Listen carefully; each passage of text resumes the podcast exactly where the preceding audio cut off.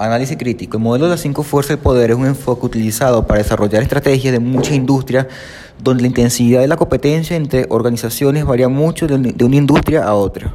Pero se puede observar como factor común que la intensidad de la competencia es más alta en la industria y más baja en las ganancias. El impacto combinado con la fuerza competitiva es tan fuerte en algunas industrias del mercado que hace poco atractivo desde la perspectiva de la obtención de las utilidades. Un análisis entre las organizaciones, los nuevos competidores, la influencia en las negociaciones, las partes interesadas, son factores críticos que han permanecido a lo largo del tiempo.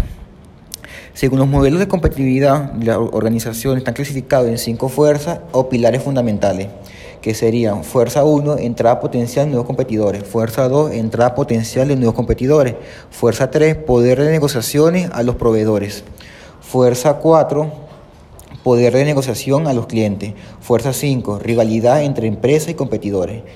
En términos simples, el modelo de las cinco fuerzas de Potter permite a las organizaciones hacer un análisis hostílico a su, contexto para enfocar su estrategia, acciones y diferencias que nos permitan posicionarse en ventaja competitiva y crear un valor único distinto hacia el cliente.